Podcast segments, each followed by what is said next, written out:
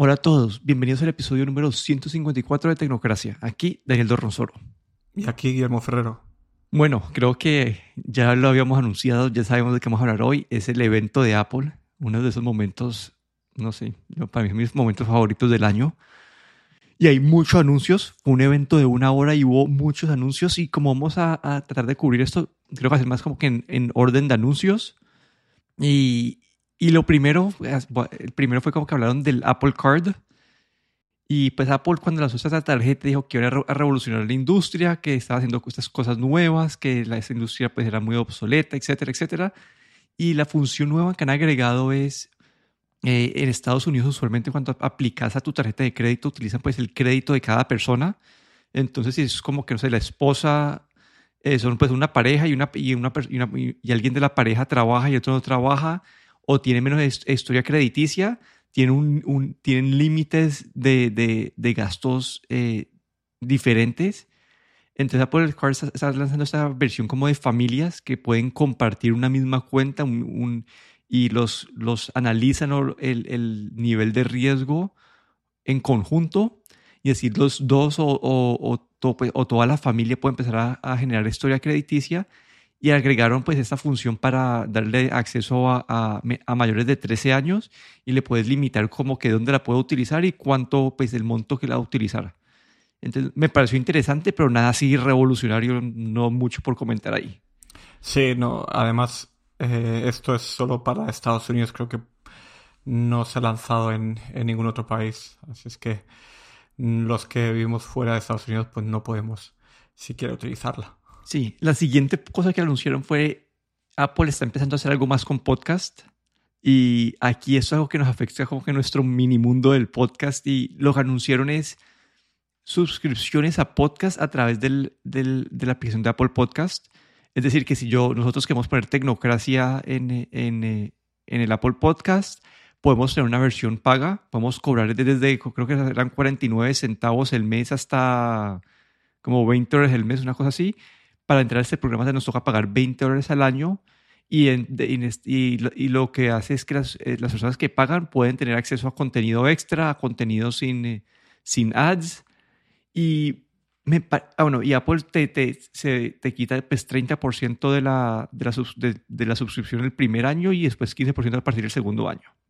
No sé si tienes alguna impresión o algo acá antes de que yo vamos a estructurar eso. Yo, yo, yo voy a hacer el resumen, vos entonces pones tu opinión primero, después entro yo que yo tengo unas un poco dramáticas para más adelante. Vale, yo de la parte de podcast, pues eh, se veía venir también porque Spotify ha, entrado también en lo que en el mundo de los podcasts y aquí Apple que básicamente fueron los pioneros, ¿no? Los que creo que inventaron incluso la palabra podcast, ¿no?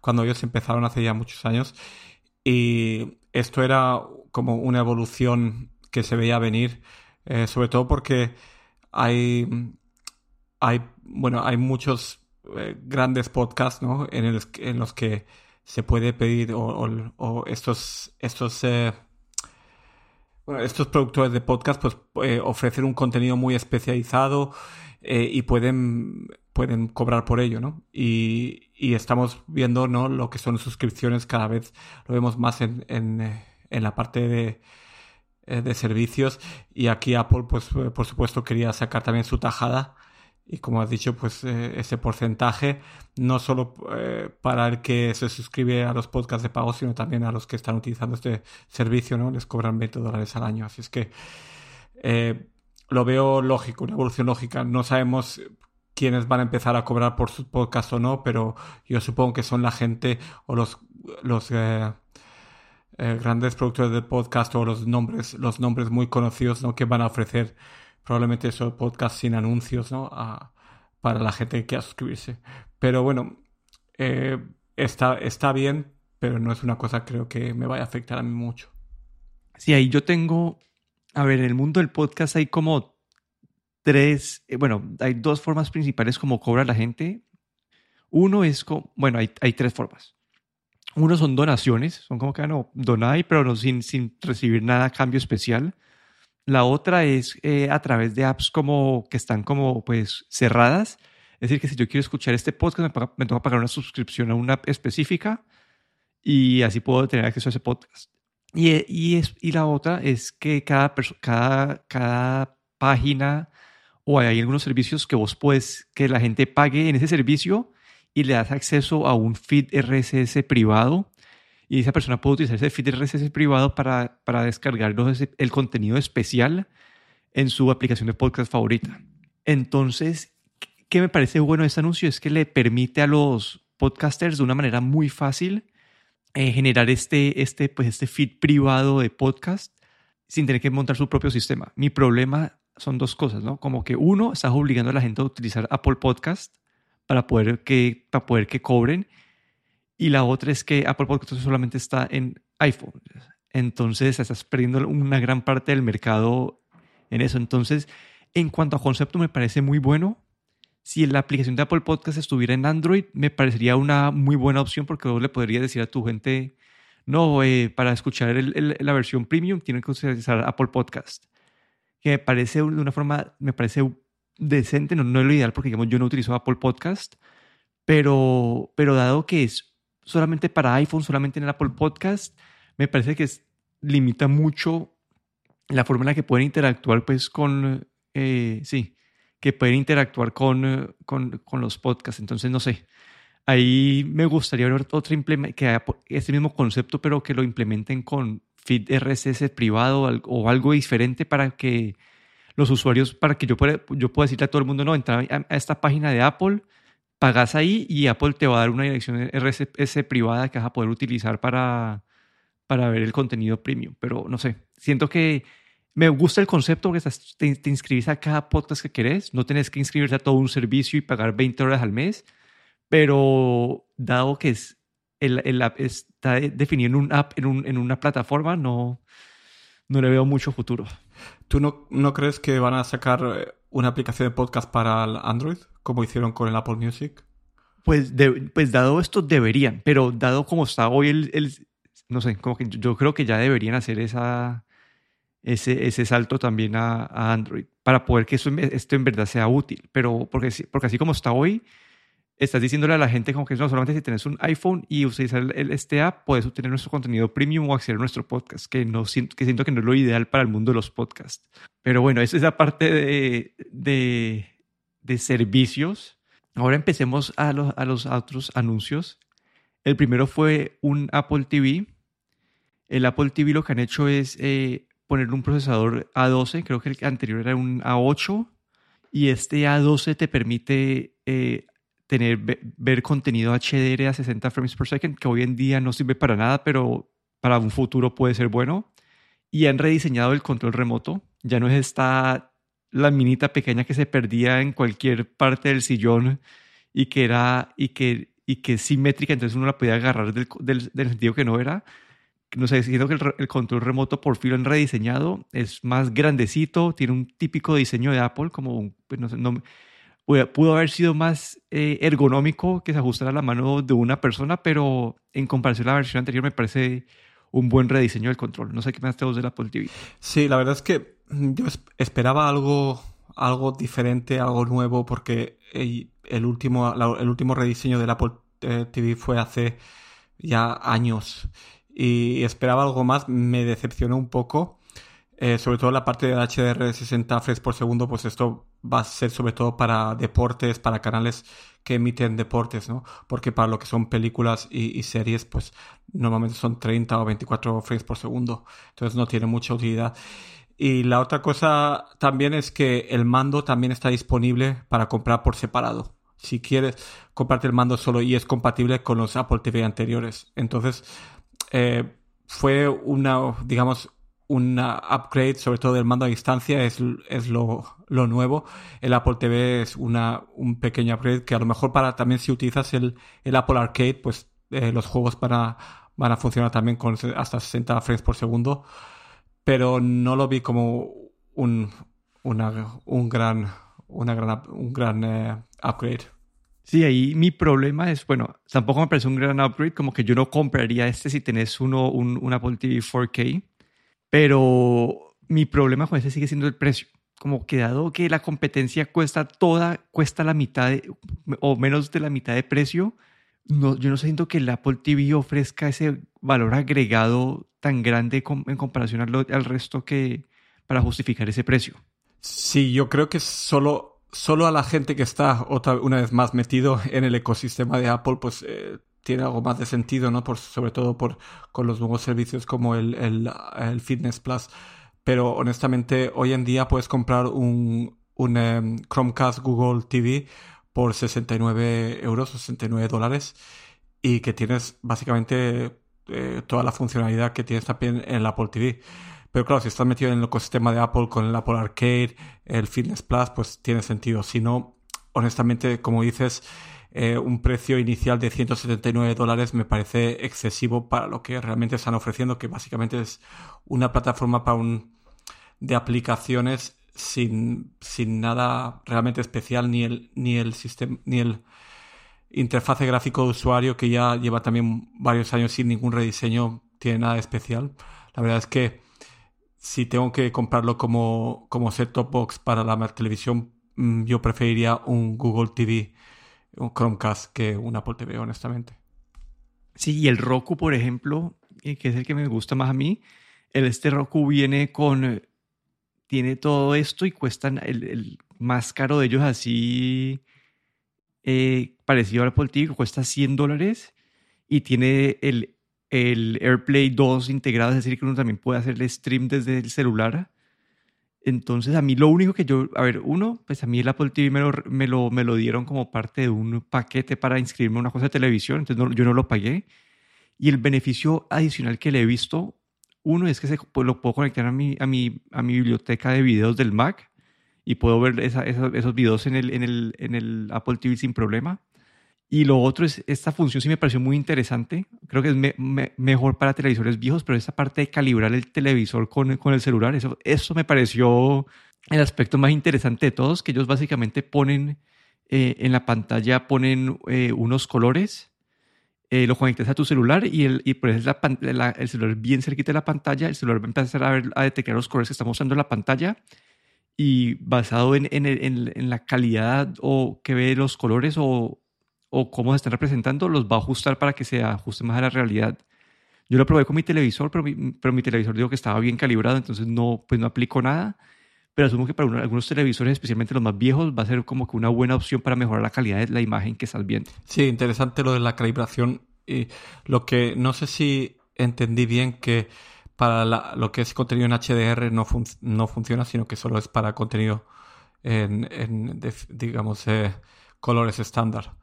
Pero por lo menos algo, algo, algo que pueda ayudar al usuario final, ¿no? A ver mejor. Sí, a mí este producto yo, sigo esperando que Apple saque uno. Yo no necesito un Apple TV tan poderoso. Como que este A2, a mí el A2, a mí en este momento el, con el A8 me abre todo bien. Ya ni siquiera el control nuevo tiene el, el acelerómetro, entonces esta parte de juegos definitivamente lo dejaron ya tirado. Entonces, no sé, me parece que, que sigue overpriced. Yo hubiera esperado, o esperaba que hubiera anunciado como un eh, Apple TV, eh, digamos, dangle o como un, un simple adaptador que se conecte al puerto HDMI como es el Google Chromecast. Esperaba algo así porque lo más importante yo creo que para Apple es que consuman sus servicios, ¿no? Y, tener algo barato para que todo el mundo pueda conectarlo y utilizar los servicios de Apple, yo creo que eso debería ser su, su prioridad, ¿no? Y no una cajita de 169 dólares, me parece que, no sé, me parece que podrían eh, aumentar el número de, gente utilizando el Apple TV si, si pusiesen algo muy básico en, en un adaptador eh, para conectar directamente al HDMI. Sí, yo creo que ahí lo que, lo que han hecho es cambiar una estrategia un poco, ¿no? Y es Roku ya viene con el Apple TV, los Smart TVs ya vienen con el Apple TV, pues la aplicación de Apple TV Plus. Eh, el Chromecast nuevo viene con Apple TV Plus, es decir, que si alguien quiere tener esa aplicación, lo puede hacer de, de, una manera diferente y si alguien está dispuesto a pagar el premium, pues va a pagar el, el, el, este precio. Y si alguien no, está dispuesto a pagar el premium, pues compra uno de los otros adaptadores de las otras compañías. Entonces creo que han cedido este mercado por completo a, a la competencia. Sí, yo creo que o, tienen que hacer un rediseño muy radical, algo, un, algo completamente nuevo, o no sé si el Apple TV tiene tiene mucho tiempo mm, o, va, va, a existir mucho más tiempo. Pero bueno, sigamos a, a, otro anuncio. Creo que este fue mi anuncio favorito de todos y es el de los AirTags. Ya por fin, después de varios años, lo han sacado a la realidad. Esos aparaticos van a costar 29 dólares por, por uno o 30 dólares eh, o 100 dólares por cuatro. es, es, del tamaño de una moneda de reloj. Eh, no, es, son blancos y no sé, cómo que mostraron, mostraron cómo funcionan y, y hay, hay, hay, videos de MKBHD todo ya mostrando el funciona, eh, cómo funciona pues la, la, la, función de encontrar. Pero, y vender accesorios para sostenerlos, no sé cómo explicarlo, pero es este tracker eh, que lo puedes integrar a tu, a tu aplicación de Find My. Este lo puedes poner en, en diferentes partes y tiene diferentes funciones para que si alguien acerca un... Si alguien lo encuentra, puede uno hacer una notificación al celular como que tenés este dispositivo, este AirTag cerquita, querés hacer algo al respecto y puede contactar al dueño. Si una persona Android lo encuentra, le puede con NFC encontrar la información y contactar al dueño. Eh, está conectado pues al sistema este de Find My que utiliza todo este red mesh de Bluetooth de, de iPhone. Y, y no sé, parece que ha estado, está demasiado bien pensado para hacer un producto pues de este precio. Han pensado en la parte de privacidad, han pensado en los sonidos, han pensado que tiene pues batería removible, que es algo que no, nadie esperaba de, de, Apple, eso que una batería que te dura un año la, puede, puedes cambiar al año. Eh, pero no sé, siento que está demasiado bien pensado la parte de los AirTags. Acá ya salió Tile a, a, pelear diciendo que es competencia desleal de Apple. Y no sé, me pareció que este producto lo han, lo como sobrepensado para hacer, este, para hacer un producto tan barato. Sí, eh, aquí yo creo que comentaste tú en un episodio anterior que, que probablemente el retraso era para, para básicamente tener todas las regulaciones eh, hechas y luego también la, la tener eh, este soporte Find My para, para terceros. Y cuando todo eso estuvo preparado, ahí lo lanzaron. Yo creo que lleva muchos años, o dicen que hasta dos años han estado esperando a que, a que les diesen eh, la, la aprobación para lanzar este producto. Yo creo que han, lo han pensado muy bien. Pero a mí hay, tengo que decir que hay una cosa que no me ha gustado nada de este producto. Y es que en sí, tal como viene, esos eh, aquí son 35 euros con impuestos incluidos. Eh, con esos 35 euros te dan un botoncito que no puedes enganchar a ningún sitio. Básicamente lo puedes meter en un bolsillo, pero no puedes eh, engancharlo a un llavero, no puedes engancharlo a una bolsa, no puedes hacer nada si no le compras un accesorio. si compañías como Tile o otras compañías, pues en estos estos tags eh, tienen como un pequeño agujerito, ¿no? Que ya lo puedes, le puedes poner una arandela y ya conectarlo a tu llavero. Pero en el caso de, del AirTag de Apple, de por sí o le compras un accesorio o lo tienes que llevar suelto. No tiene nada en sí que lo puedas utilizar para, para, para fijarlo a, a un, eh, a algo. Y eso es lo que a mí más me ha molestado, ¿no? Es como, si quieres utilizarlo como llavero, lo primero cuando, porque bueno, he comprado dos, lo primero que después de añadir a la cesta tu AirTag, la siguiente página eran todos los accesorios que venían, porque claro, si no tienes accesorio, no puedes hacer nada con él, o, es muy, no puedes engancharlo a las llaves, no puedes engancharlo a ningún sitio, tienes que llevarlo suelto, digamos, entonces no tiene ninguna funcionalidad, porque llevarlo suelto es como mm, en un bolsillo de una chaqueta a lo mejor, pero poco más.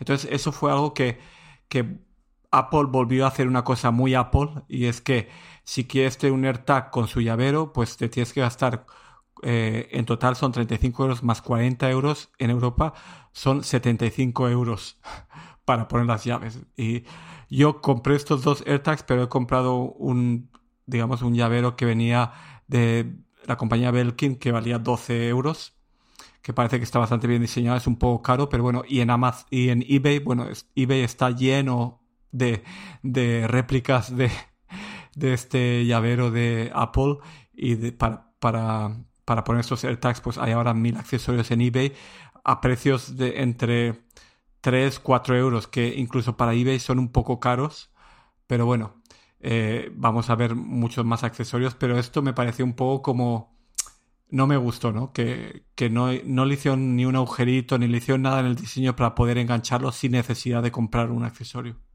Sí, ahí esa parte entiendo. Es bueno y malo, ¿no? Es bueno en el sentido que te da más versatilidad. versatilidad. Si es algo que vos quieras poner en, un, en una parte más pequeño, si es algo que vos querés colgar, pues ahí te toca comprar un accesorio y encontrar el accesorio. Yo también preferiría el, eh, el, uno con un agujerito al menos para poderlo poner en cualquier llavero. Y, y no sé, pero siento que si vos uno compra este llavero, lo compra en, eh, en ¿cómo se dice? Si lo compras como en eBay, como dijiste vos, salen casi que al mismo precio de, de un tile. Un tile cuesta, el, con batería removible cuesta 35 dólares. Entonces, entonces, no sé, como que me, en cuanto a precio, contando accesorios, no accesorios Apple, pero accesorios de terceros, me parece que está decente, pero yo también, como, como utilizo yo las cosas, yo también hubiera preferido con, con una, que tuviera el agujerito integrado en el diseño. Sí, porque como, como diseño en sí es bonito, pero simplemente que lo hubiesen hecho como una, una pequeño, eh, como una extensión con un agujerito, simplemente eso hubiera cambiado completamente, pero otra vez nos han hecho esas cosas que le gustan tanto hacer a Apple. Sí, pero bueno, de todos a mí me gustó este anuncio porque en cuanto a la, integración con el celular, mostraron que han pensado como que en todo, como que está muy bien pensado. Yo también he estado que me, que me compro un par. tengo que pensar cómo, cómo yo, yo, yo, tengo, el problema es que tengo uno que sí me gusta más detalle, acá, acá es que tienen versión billetera, que es más plano, es decir, que lo puedes meter y no te dobla la billetera ni nada. Este, entonces Apple al tener solamente un, una, un formato, pues no, no, no, aplica para todas las, sí, para todos los formatos como el que tenía yo en la billetera. Necesitas cambiar de billetera. Estoy contento con la billetera, por ahora no. Pero bueno, y creo que ahora seguimos a los anuncios más, más revolucionarios en cuanto, o más importante en cuanto al tipo, a la línea de Apple. Hablemos primero del nuevo iMac.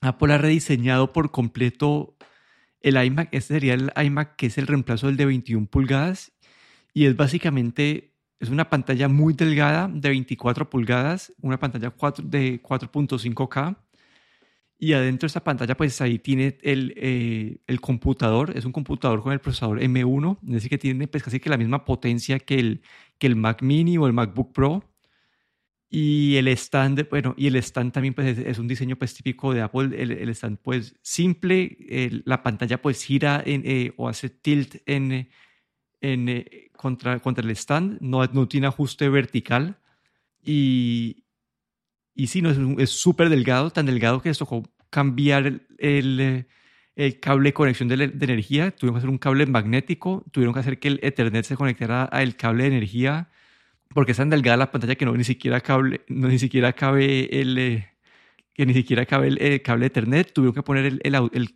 el, puerto audífono a un lado, pero sí, es una pantalla delgaditica, es un producto que pesa, que pesa 10 libras y yo lo veo como que para mí es como que un iPad gigante sin, sin que sea táctil, que va como en, en un estándar típico de Apple. Antes, eh, no, sé, no sé qué me faltó en la descripción antes de, de entrar a analizar esto. Pues eh, decir también que tiene una clavija de para auriculares que, que, Apple ha eliminado de casi todos sus productos, pero aquí en, los iMacs la, conserva y que tiene bastante buen sonido y micrófonos también. Dicen que tan buenos como para que no te haga falta utilizar ningún tipo de accesorio, sino que incluso si estás en una reunión eh, de trabajo, pues puedes eh, utilizarlo el, el iMac sin ningún tipo de, de micrófono especial. La verdad es que eh, a mí, honestamente, me pareció una pasada, ¿no? El, diseño limpio, eh, yo diría que incluso perfecto para, para un ordenador de sobremesa con pantalla integrada. Y aquí sí que tengo que decir que, wow, eh, me, han dejado, me, me encantó. No tengo excusa porque no necesito tener una iMac en casa tengo una pantalla de 4K, aunque este iMac tiene pantalla de 4.5K. Em, pero si necesitase comprarme un ordenador sobremesa, pues eh, sería, sería uno de estos iMac. Me pareció eh, una pasada. Ah, bueno, y mejoraron la webcam. Tú mencioné que mejoraron la webcam y, y, ah, bueno, me faltó una parte importante de la descripción, ¿no?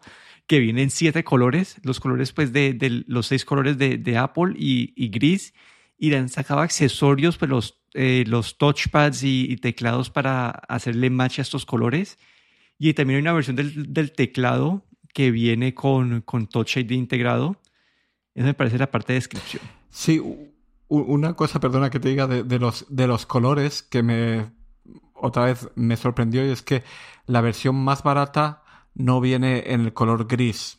Son los otros colores, los, digamos, los colores más eh, llamativos. Pero si quieres como el color más serio, gris, tienes que comprar, eh, creo que es la segunda versión, no la más barata, sino la segunda versión, un poco más cara.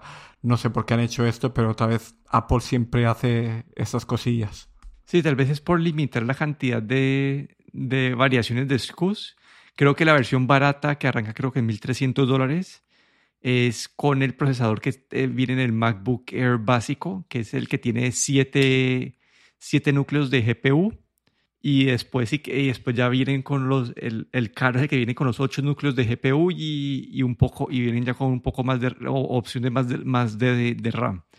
Pero acá yo tengo un problema que acá por eso quería que vos hablaras primero y das tu opinión primero, porque me pareció, el diseño me pareció horrible. Sí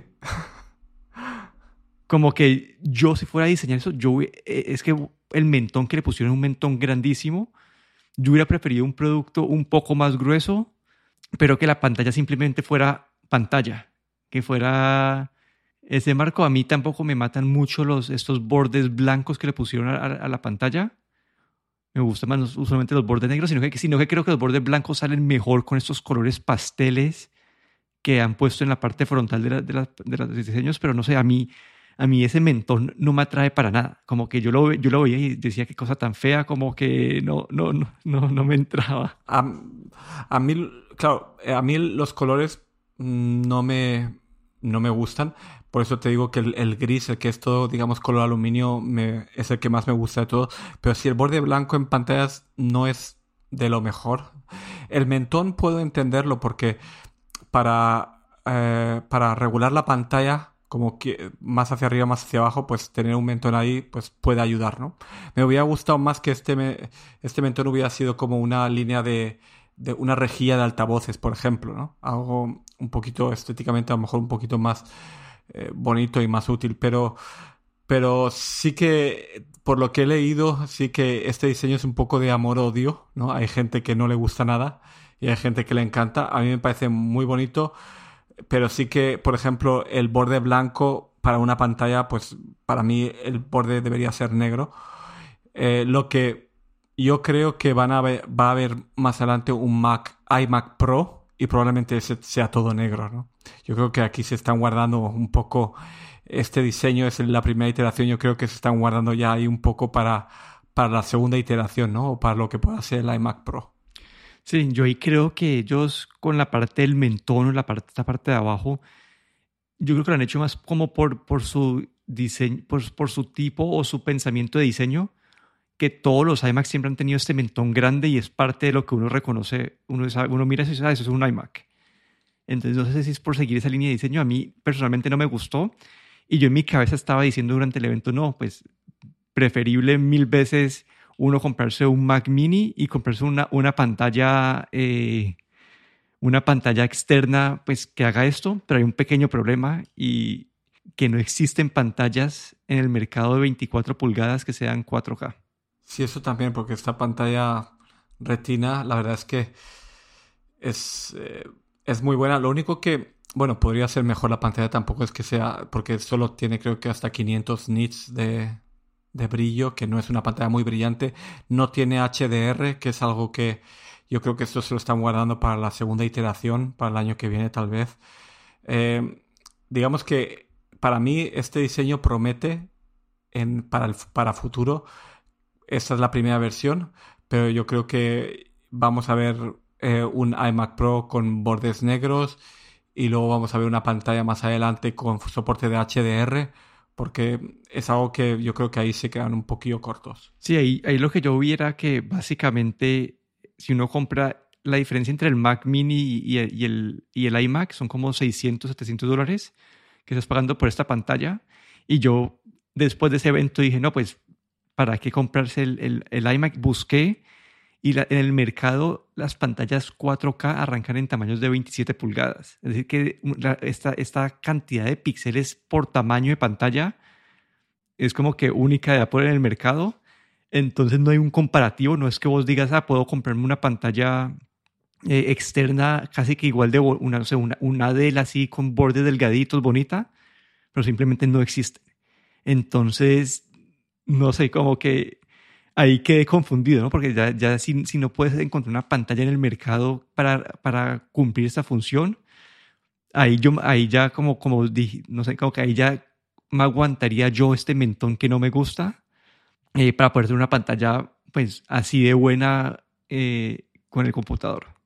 Pero sí, fue sentimientos encontrados, como que me parece, pues, desde, desde, atrás o desde el lado del computador se ve muy bonito, pero ese mentón a mí no lo, no lo puedo digerir, no puedo con eso. Sí, he leído justamente de ese mentón, sí que he visto también en, en Twitter, sobre todo comentarios, que por qué no le quitaban el mentón. A ver, podrían haber hecho el iMac eh, medio centímetro más grueso, porque realmente ese grosor es, mide creo que un centímetro y algo. No es tan importante ¿no? en un ordenador sobremesa. ¿Por qué no haberlo hecho un poquito más grueso? Haber puesto esos componentes que van en el mentón en la parte de atrás de la pantalla y haberle quitado el mentón. Pero como dices tú, yo creo que quien como crear un diseño más, digamos, icónico o más distinguible, que no parezca una pantalla cualquiera, sino que sepas que es un iMac. Sí, pero yo creo que para, para la gran mayoría de personas y a las que les gusta el diseño me parece una muy buena opción de computador ya hemos hablado de, de, todos esos procesadores con el procesador Mac. Yo tengo uno. Eh, la experiencia es buena, el computador es rápido. Y este con la pantalla integrada, una pantalla así de buena integrada, como que no, no le veo pierde, especialmente sabiendo que no hay pantallas de ese tipo en el mercado, como que no existen. Toca ir por una de 27 pulgadas y ya pues la resolución es, es diferente o menor a, a esta. Entonces, dado, dado el, ambiente del mercado, me parece un gran computador. Claro, porque una pantalla de 27 pulgadas 4K no, no se califica como lo que ellos llaman retina, porque la resolución que hay por, por pulgada creo que no son 300 puntos por pulgada para poderla llamar retina. Entonces, para que sea retina, pues tiene que ser, eh, tiene que tener bastante más resolución en una pantalla de 27 pulgadas. Debería, creo que para 27 pulgadas tiene que ser al menos 5K, creo, para que pueda ser. Sí, una pantalla sí es como es 5K y después para 32 es 6K. Por eso, eso es como lo tienen ellos y... Pero bueno, ahora saltemos al último anuncio. Y acá también tengo sentimientos encontrados. Entonces yo voy a dar la descripción. Apple ha anunciado una nueva versión del iPad. Esta versión viene con el mismo chip eh, o procesador, el M1, que está pues, en, el, MacBook Air, en el iMac, en el Mac Mini. En el modelo de 11 pulgadas, eh, bueno, en los dos modelos comparten una, una, una, cámara nueva que tiene esta función. Se me olvidó cuál era el, nombre, tal vez me lo puedes decir vos, pero este nombre es una, una cámara que te va a buscar en el, en el marco. Te, eh, puede, si vos te mueves, va a ser como que te va a buscar, va a ser zoom Es una cámara súper ancha entonces te puede, va a tratar de enfocar la parte del, del, del frame donde está la gente, donde está la persona, eh, donde viene la voz. Eh, y, pero además de eso, en el, en el de 11 no hubo nada nuevo. Además de eso no hay, no hay, no hay más, ¿cierto? Sí, no, bueno, el Wi-Fi 6, que ahora viene estándar. Ahora, Wi-Fi 6. Y en el grande, en el de 12 eh, pulgadas o 13 pulgadas, yo cuando dicen 12.9 12, pulgadas, yo lo, yo lo veo más como 13 pulgadas han sacado esta pantalla mini LED que le hemos escuchado ya en muchos rumores. Y esta pantalla mini LED lo que hace, les permite tener como más contraste entre diferentes secciones de la pantalla, lo cual pues este, tiene este contraste como que ellos dijeron como que de un millón a uno, que es parecido al de, al de su eh, display XDR y les ayuda a tener pues mejor, mejor, eh, mejor brillo, mejor eh, desempeño HDR y, y no sé, pues para, para, un aparato de este tamaño me parece pues increíble y, hay que esperar a ver las reseñas de qué tan buena la pantalla, pero tiene pinta de que va a, va a, tener, imágenes increíbles. No sé qué pensaste vos del iPad. Sí, la verdad es que eh, mm, me gustó me gustó mucho la pantalla, sobre todo del iPad eh, del de 12.9 pulgadas. Me quedé un poco decepcionado porque para mí el tamaño ideal para, para el iPad es el que tengo de 11 pulgadas, ¿no? Porque el iPad como dispositivo para leer, tumbado en el sofá, para, para llevar de viaje, pues para mí el de 11 pulgadas tiene un tamaño perfecto y este 11 pulgadas pues no tiene esta pantalla, eso fue una decepción. Y el de 12.9, pues eh, el, el, pensar que puedes tener una pantalla así con, con eh, soporte para HDR, para ver películas en HDR, me pareció buenísimo. Y la otra cosa es del, del bueno, lo que, que, me gustó bastante del iPad Pro o de lo que mostraron es, es de, de lo que va a venir, creo yo, porque este tipo de pantallas XDR que ellos llaman, yo creo que va a estar en la gama Pro también de MacBooks eh, este verano. Yo creo que cuando los MacBook Pro que anuncien, bueno, esto ya es hablar un poco de rumores o de lo que, o de lo que yo quiero ver, pero, pero esto abre, abre las puertas a, productos eh, que van a ser, eh, yo creo que buenísimos, ¿no? el iPad, como ya te digo, el, el, el de 12.9 pulgadas me parece, me parece una pasada. sobre todo, creo que otra de las cosas que mm, bastante importantes es que este iPad lleva el procesador M1, el procesador de Apple, que, está utilizando en los, en los MacBook Airs y en, el Mac Mini. Y también me, hace mucho que pensar en, los futuros productos de, Apple, sobre todo al, ver esta integración del mismo chip ya bien para los iPads como para los, em, los eh, ordenadores o los computadores portátiles. Y ahí ya empezamos a ver un poco, no sé si va a ser la estrategia, pero a ver cómo eh, vamos a ver esto es como un interrogante, ¿vamos a ver un iPad Pro con macOS o la posibilidad de poder utilizar eh, macOS en iPads Pro también en el futuro? Pues esto me, ha dejado este, este interrogante o digamos esta expectativa, ¿no? Y eh, ya te digo, me, me sorprendió y me gustó más por lo que pueda significar que por lo que realmente es este producto en sí, ¿no? Sí, yo estaba pensando algo parecido y es que yo me pongo a pensar a la gente que tiene, no sé, hasta yo, yo tengo el iPad de 2017 que no tenía Face ID, creo que José es el del 2018, ¿no? El que ya tiene Face ID. Sí, sí. Bueno, yo en cuanto a poder, como que en cuanto a capacidad de procesamiento, yo no, yo no, no entiendo quién tiene un iPad y necesita esta capacidad de procesamiento extra del M1. Siento que acá ya el iPad se está quedando corto en cuanto a software. Entonces, si alguien tiene el, iPad que tenés vos, el del 2018 en adelante, yo no veo una razón para que alguien actualice a, este, a esta versión nueva. Al menos que quiera para esta pantalla eh, XDR o, esta, eh, o esta, pantalla nueva. Entonces no veo eso, al menos que ahorita en, en, WWDC se vayan a anunciar algo de software que vaya a significar que este iPad con el M1 en verdad va a tener una capacidad de, de, de una funcionalidad adicional que en verdad lo, se justifique. Pero hoy por hoy, si ya tienes un iPad Pro, yo no veo como que cómo justificar esta capacidad de procesamiento extra.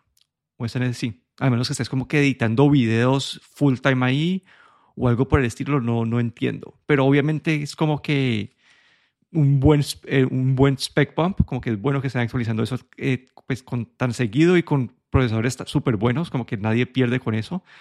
Los únicos que van a perder son la gente que compró el Magic Keyboard para el de 13 pulgadas, que el nuevo, este como es un poquito más grueso, ya no, no funciona con el Magic Keyboard anterior. Sí, eso fue.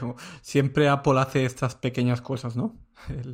El, que, el, ya sean accesorios o hay algo siempre que no, que es muy Apple y que te deja siempre con por qué, por qué lo han hecho, ¿no? Pero la verdad es que eh, eh, yo creo que el iPad eh, está muy limitado por el sistema operativo y, aunque hemos tenido el iPad OS que le ha dado más funcionalidad, pero yo creo que aquí otra vez, como has mencionado, ¿no?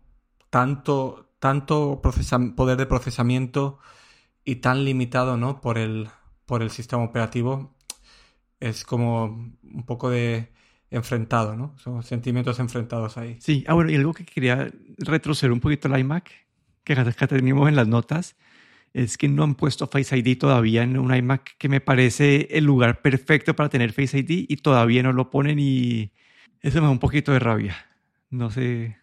Sí, yo, yo creo, mi, mi, opinión es que esto lo, lo, vamos a ver en los productos Pro, Pro igual que lo hicieron en el en el, los iPads que tenemos todos los, los iPad Pro sí que tienen Face ID pero los iPad no Pro tienen eh, Touch ID incluso este iPad eh, Air nuevo rediseño de iPad Air que anunciaron eh, fue esta el, el año pasado o fue esta primavera no recuerdo pero tiene el este Touch ID en el botón de encendido, pero no tiene el Face ID. Yo creo que el, el Face ID lo vamos a ver en los, en los anuncios que creo que van a venir el WWDC. Sí, y así como nuestros rumores que habíamos en el, que hicimos en el episodio 145, ya hay dos que tienen un, un, checkmark, un checkmark ahí verde que se han dado y hay más rumores para ir a, hacerle seguimiento pues a, a, lo largo del año, pero pero bueno, ese ha sido nuestro resumen del episodio de Apple. Muchas cosas nuevas, opiniones diferentes aquí en este podcast. Pero bueno, eso ha sido todo por hoy. Aquí me despido. Daniel de Rosoro, en Twitter en arroba, en arroba de Dorron. Y aquí Hermo Ferrero en Twitter arroba galletero.